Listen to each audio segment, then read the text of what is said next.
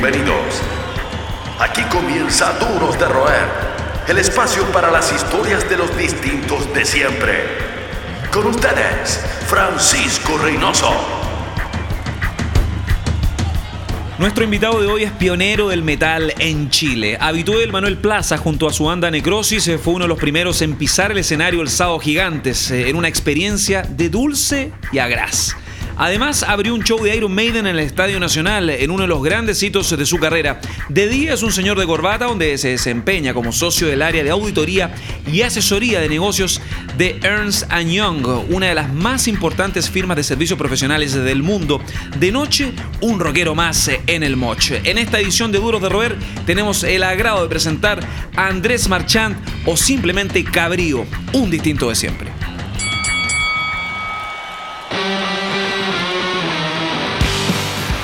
Cabrío o Mr. Andrés eh, Marchán, bienvenido, gracias por tu tiempo. ¿Cómo estáis? Bien, pues puta la raja estar aquí en, tu programa, Pancho, con Duros de Roer. Y aquí estamos, pues dándole de, día trabajando con corbata y, aquí en la noche, bueno, de rockero. Como corresponde, una dualidad más que necesaria también. Así es, pues hace falta un lado B para que aflore toda la personalidad de uno. Oye, Cabrillo, ¿cómo llega la música a tu vida? Porque hay una historia ya que data de más de 30, 35 años. ¿Cómo llegas eh, a la música? ¿Cómo eliges ese norte? ¿Y por qué el rock, dado los estímulos que había a comienzos de los 80 o final de los 70? en mi casa siempre había harta música, harta ópera, harta música latina y, y bueno, en algún momento escuché Queen y, como que puta, dije, algo hizo clic en mí, dijo, esto, es, esto es lo que me gusta eh, tomaba los discos viejos que habían en mi casa de vinilo, iba a la calle San Diego que estaba llena de tiendas de vinilo, todavía quedan algunas por ahí, pero en ese tiempo había más, y cambiaba, básicamente te cambiaban como 5 por 1 y los cambiaba por discos de Queen, también llamaba a las radios de la época que tú podías programar temas por, por teléfono el, día domingo, todo el día domingo llamando a la radio Galaxia, Radio Tiempo y otras radios que ya, ya no existen, pidiendo temas de Queen. Y estaba atento ahí con la grabadora para grabar el tema de Queen. Y, bueno, un día fui a la, calle San Diego y, eh, no quedaban discos de Queen y dije, algo me tengo que llevar. Y, vi, estaba el disco Paranoid de Black Sabbath, que estaba, pero para la cagada, era rayado entero con papas fritas.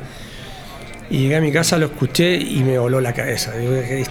Quedé impresionado por lo siniestro del sonido, lo pesado de las guitarras, la, voz como angustiante y angustiosa de, de Ozzy las baterías tribales de Billboard, los riffs pesadísimos de Butler y, y, eh, eh, y Tony Iommi.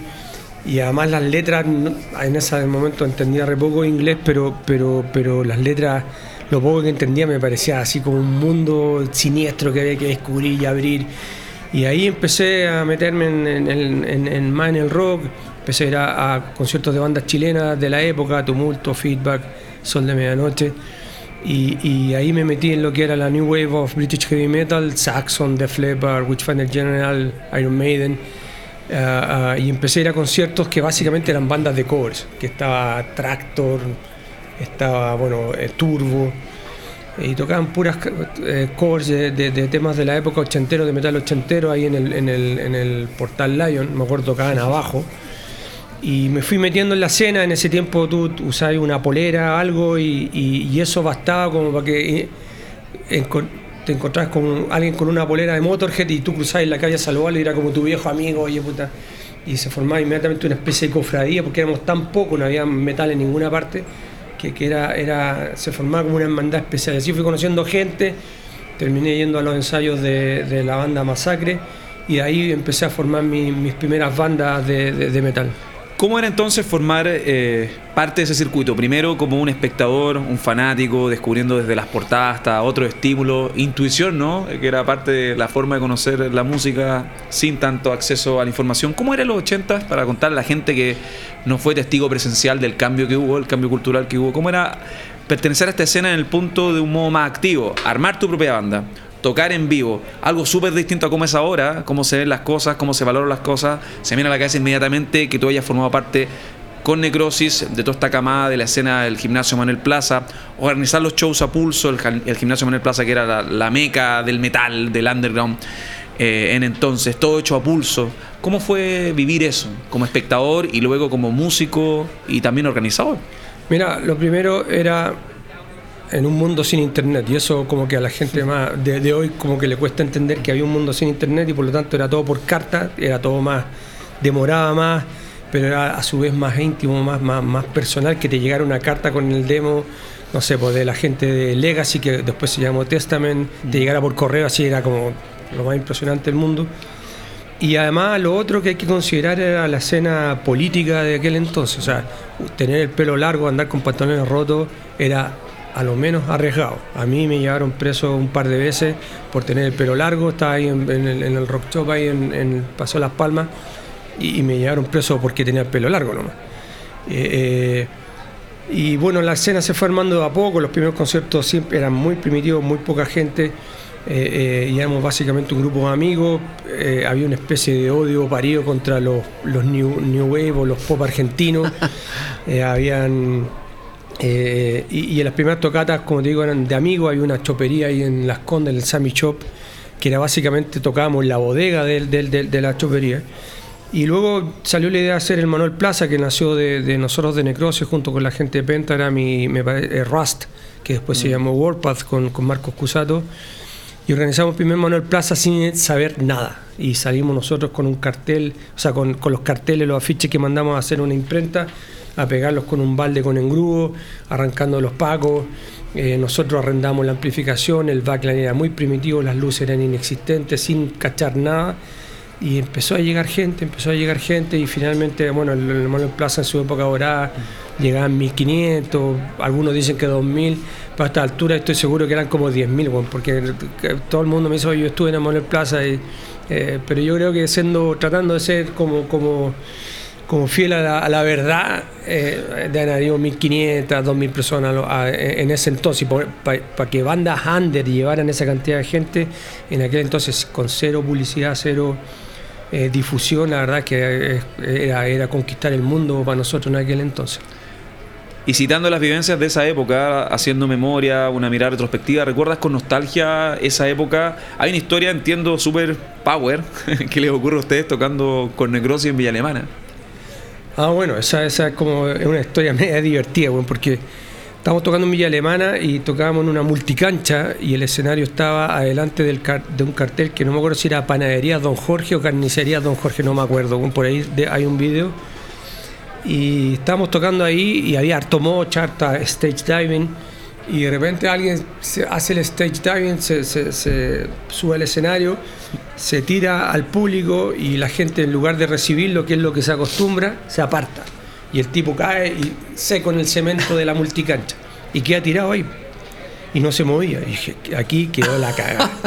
Este weón se murió y se arma un círculo, le digo a la banda que pare de tocar y lo miro desde, desde la tarima del escenario, miro hacia abajo y lo veo y tenía su, una de sus piernas, la tenía arriba del tórax, aquí. Y yo dije, conche su madre, este hombre se murió, tiene una fractura de fémur y no sé qué cosa más. Y, eh, me imaginé lo peor. Y pasan unos minutos la gente mirando, sorprendida, y de repente el tipo se reanima, toma la pierna, se la pone de vuelta y sale caminando, porque era una prótesis, de, una pata prótesis, ¿cachai? Entonces, llegó salió caminando medio curado, pero salió de vuelta a correr. Entonces, bueno, esa, creo que, disculpa, pero creo que es la mejor historia que he escuchado. Es una anécdota increíble, bueno, increíble la verdad. Muy, muy es la mejor historia que he escuchado, yo creo que, todo este ciclo de de la así que sería maravilloso que si, si, si esa persona está escuchando hoy día el programa, buen puta, venga para acá y quiero sacarme una foto con él y enmarcarla grande en, puta, en mi casa. Son los que mantienen encendida la llama del rock. Seguimos conversando con los duros de roer.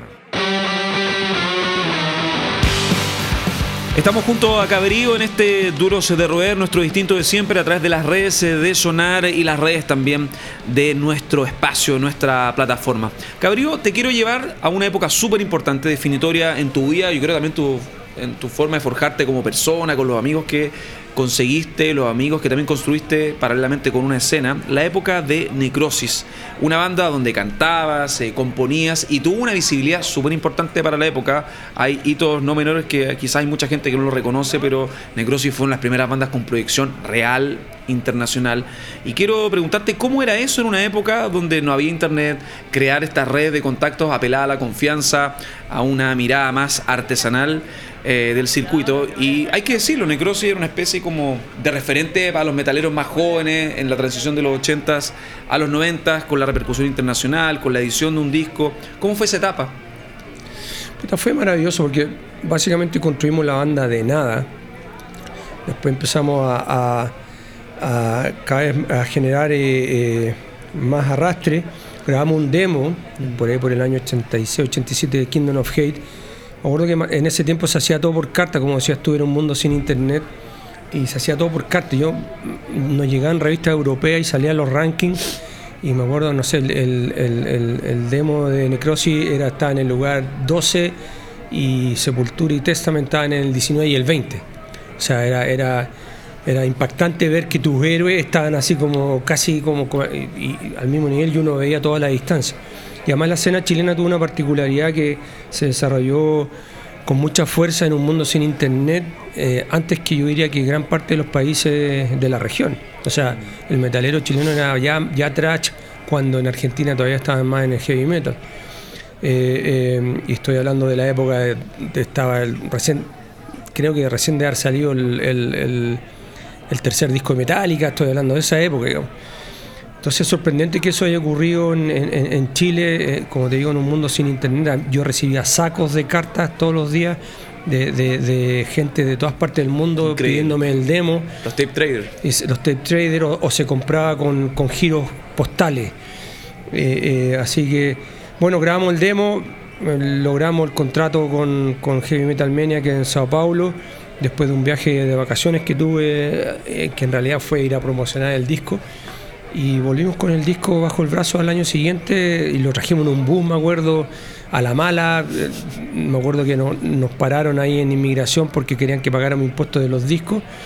Y parece que el hijo de uno de los oficiales de aduana era, era metalero y, le pidió que nos pidió uno de los discos que se los firmáramos y, no, y pasó todo así como zafaron zafamos y logramos traer los discos lamentablemente una buena partida de los discos de los vinilos que traíamos bajo en, el bus abajo eh, llegaron algunos medios doblados por el calor. Por ahí deben haber varios discos doblados eh, por el calor. Y en eBay deben estar a 100 eh, en eBay cuesta bastante encontrarlo. Yo lo he visto en el Persa 80 100 mil pesos. En eBay también si es que lo encuentras hoy día un objeto de culto y de colección y y, bueno, ojalá algún día podamos hacer una revisión de ese disco, del, disco original, y, vean, veremos qué pasa. Oye, ¿es verdad que casi los matan en Sao Paulo?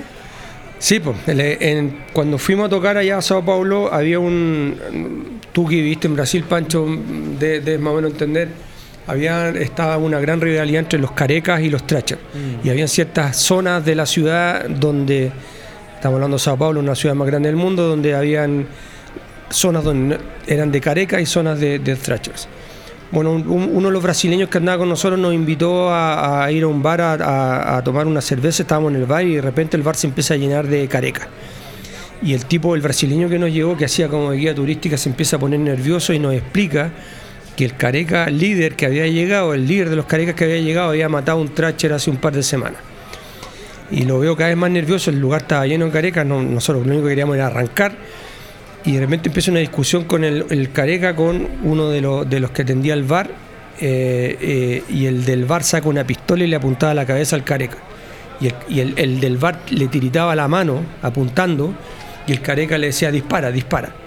Eh, y estábamos en eso, nosotros no habíamos por dónde arrancar, bajó la tensión, los carecas se acercan a nosotros, nos empiezan a conversar, eh, vos eres chileno y eh, y, nos empezamos como a ser amigos de los carecas, nosotros entre, nerviosos y asustados y todo eso. Y cuando vimos la, bueno, la primera oportunidad de, salir, salimos arrancando, bueno, no me acuerdo si fue por la ventana o no, pero, pero esa, esa fue complicado por decirlo menos. Hablemos de historia al límite entonces. Es Tremenda, tremenda historia. En otro lado de tu recorrido, de tu línea de tiempo, fuera de necrosis, eh, paralelamente has desarrollado una carrera no menor, que es como tu lado B, porque mucha gente en el underground te conoce como Cabrillo por todo el carrete que tienes de por medio. Em, cuéntale a la gente que escucha el programa, que nos está viendo a través de las plataformas, de qué se trata tu trabajo, porque hablamos de una compañía de renombre planetario, eh, global, donde tienes un cargo de peso, un cargo de alta injerencia.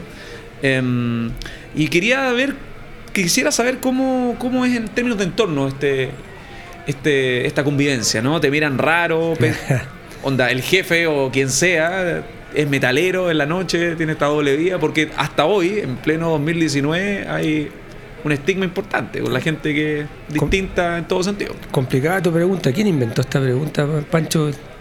Hay un editor que es bien malévolo. Eh, sí, es, es- es conocido por ser un personaje siniestro. Sí, sí. eh, bueno, Hay muchos seres oscuros en este equipo. Eso, me doy cuenta.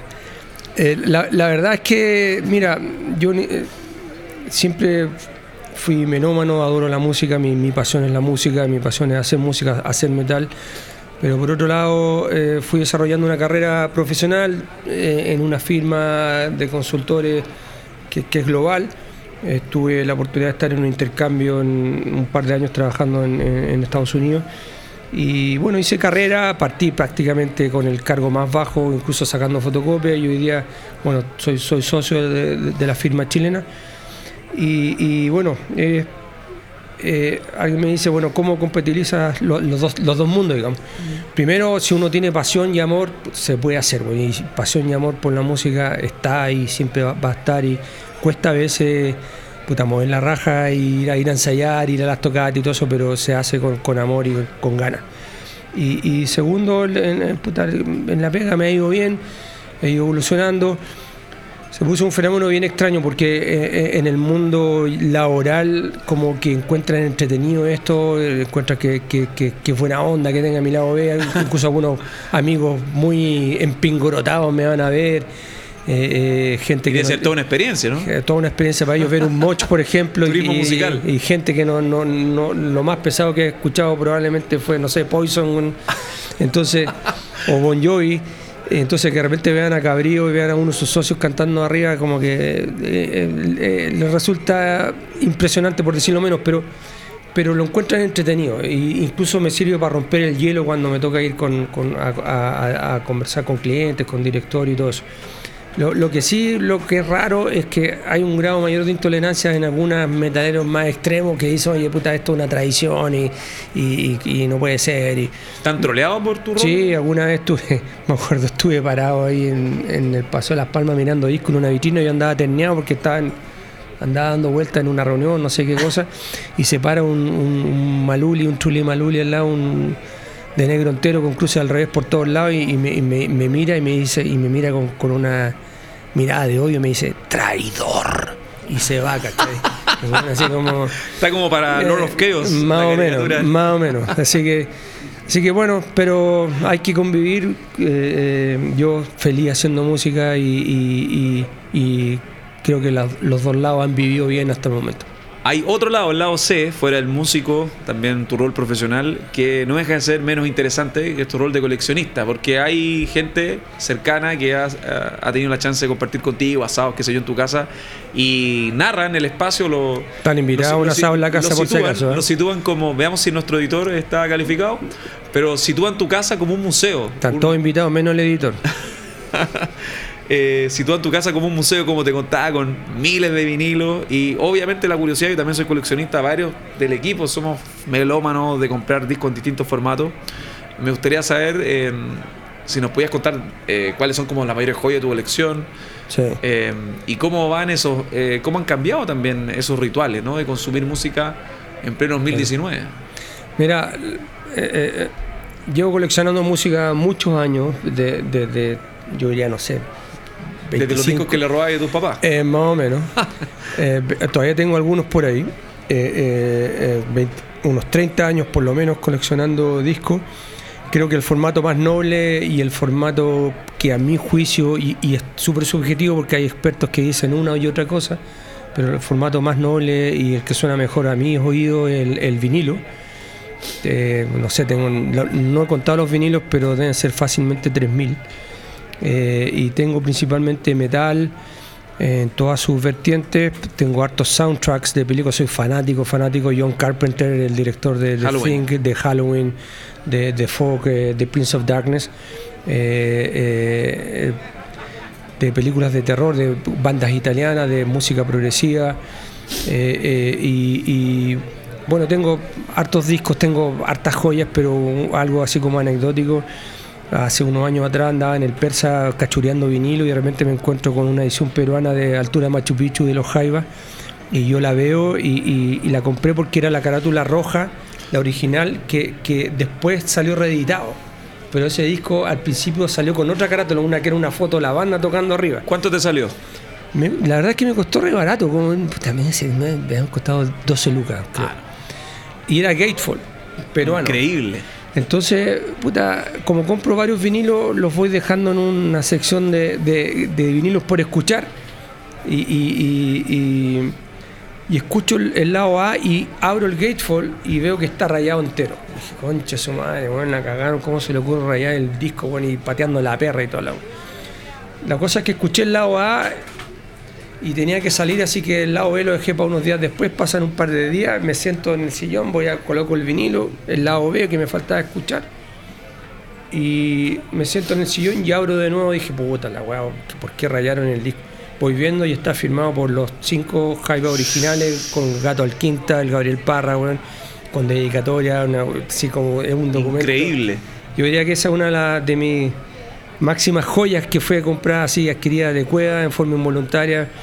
Eh, eh, otra de las joyas, bueno, tuve la fortuna con, con, Kingdom of Hate de abrir para Heaven Angel, Black Sabbath en, en, el, en el Movistar Arena y estuve harto rato conversando con Ronnie James Dio. Eh, y bueno, ahí tengo los discos firmados por él, por Ronnie James, dedicados para Andreas, porque yo le decía, My name is Andrés, y bueno, Andreas. Incluso una anécdota entretenida, bueno, es que mis amigos me estaban esperando en el Pollo Caballo pa, después del concierto para celebrar y tomar una chela y todo eso.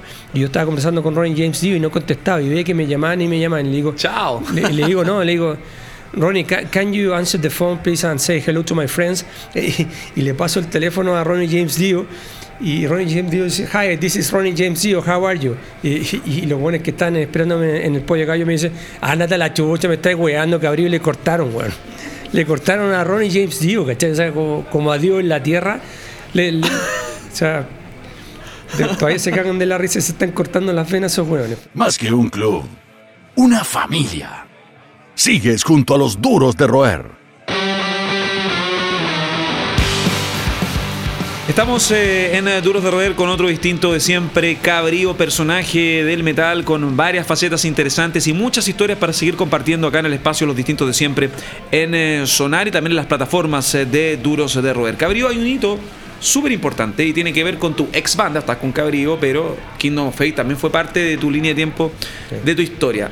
Y según los estadísticos del rock, estos periodistas musicales, un cáncer para la escena que están todo el rato metidos en los datos y todo, eh, señalan, eh, te indican como la primera banda, Kingdom of Fate, de metal en tocar en el Estadio Nacional, hilando fino, porque después tocó Exodus y Iron Maiden, que ese fue el primer eh, gran show de metal que nosotros recordamos en el Estadio Nacional, que eso si la memoria no me falla ocurrió en el 2010. ¿Mito o realidad? Kingdom of Hate fue la primera banda de metal en tocar en el Estadio Nacional? Eh, absolutamente, absoluta realidad, corroborado por el estadístico señor Rodrigo Ulloa. ¿Quién es ese personaje? Es un, personaje de alcantarilla que anda por ahí dando vueltas. Eh, eh, pero sí, efectivamente, con Kingdom of Hate abrimos el show de Iron Maiden en el Nacional, que fue donde Iron Maiden grabó su uno de sus shows en vivo. en vivo. Sí, el, el disco en vivo. El disco en vivo y tocó Exodus, o sea, Kingdom of Hate, Exodus y después Iron Maiden. Así que una experiencia increíble ver 40.000 personas, habían como cinco remolinos en el público. Eh, eh, la reacción, la verdad es que después de cada tema, y obviamente que, siendo un músico underground uno no está acostumbrado a eso, pero después de cada tema tú sientes un impacto físico de la gente que viene, de vueltas. Termina el tema y sientes un, un golpe físico, no es, no es solamente ruido. Y, la verdad es que impresionante y, estar ahí dentro de la logística, un concierto de esa magnitud, una verdadera ciudad, mini ciudad que se construye alrededor del estadio. Nosotros tuvimos la fortuna de, que, bueno, tuvimos dos minutos para instalar el backline, otros tres minutos para probar sonido y nos tiraron al agua y por lo que me dice todo el mundo sonó bien. Eh, tuvimos el sonidista hizo maravilla en cero tiempo creo que subió los volúmenes, lo único que hizo fue tomó todos los levels y los tiró al máximo y, la verdad es que una experiencia maravillosa, increíble, que la, siempre está presente ahí eh, eh, como en, la carrera de, músico. Un show que ahora recuerdo, haciendo una leve corrección, no fue el 2010, eh, fue el 2011, el show de Iron Maiden en el Estadio Nacional y que tuvo a Kingdom of Fate como la primera banda de metal en tocar en nuestro principal recinto deportivo em, a la fecha. A diferencia de lo que viviste con Heaven Angel, tuviste chance de conocer eh, a los músicos, porque Exo y Iron Maiden también son bandas súper formativas. Sí, sí, claro. Para tu historia Sí. Bueno, la verdad es que eh, la gente de Iron Maiden e-, era bastante. se aislaba bastante. Eh, y nosotros cuando estábamos subiendo, instalando el backline, apareció Dickinson y apareció Harris.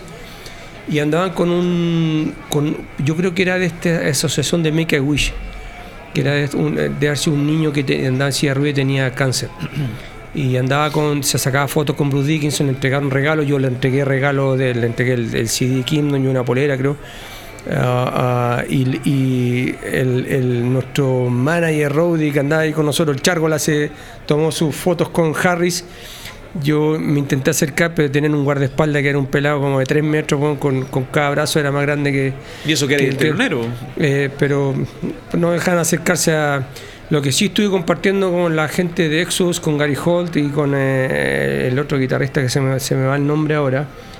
Eh, incluso hay fotos de, con ellos, con el disco de Kingdom of Hate en la mano y ellos quedaron impresionados por el arte del disco. Eh, que no sé si has tenido oportunidad de verlo, pero es como una, una, calavera y dentro tiene una carabela. Y tiene relación con la venida de los españoles y la conquista de América y todo eso. Y, los de Exodus estaban como impresionados del arte, que a todo esto lo hizo el, Fran Muñoz de Dorso.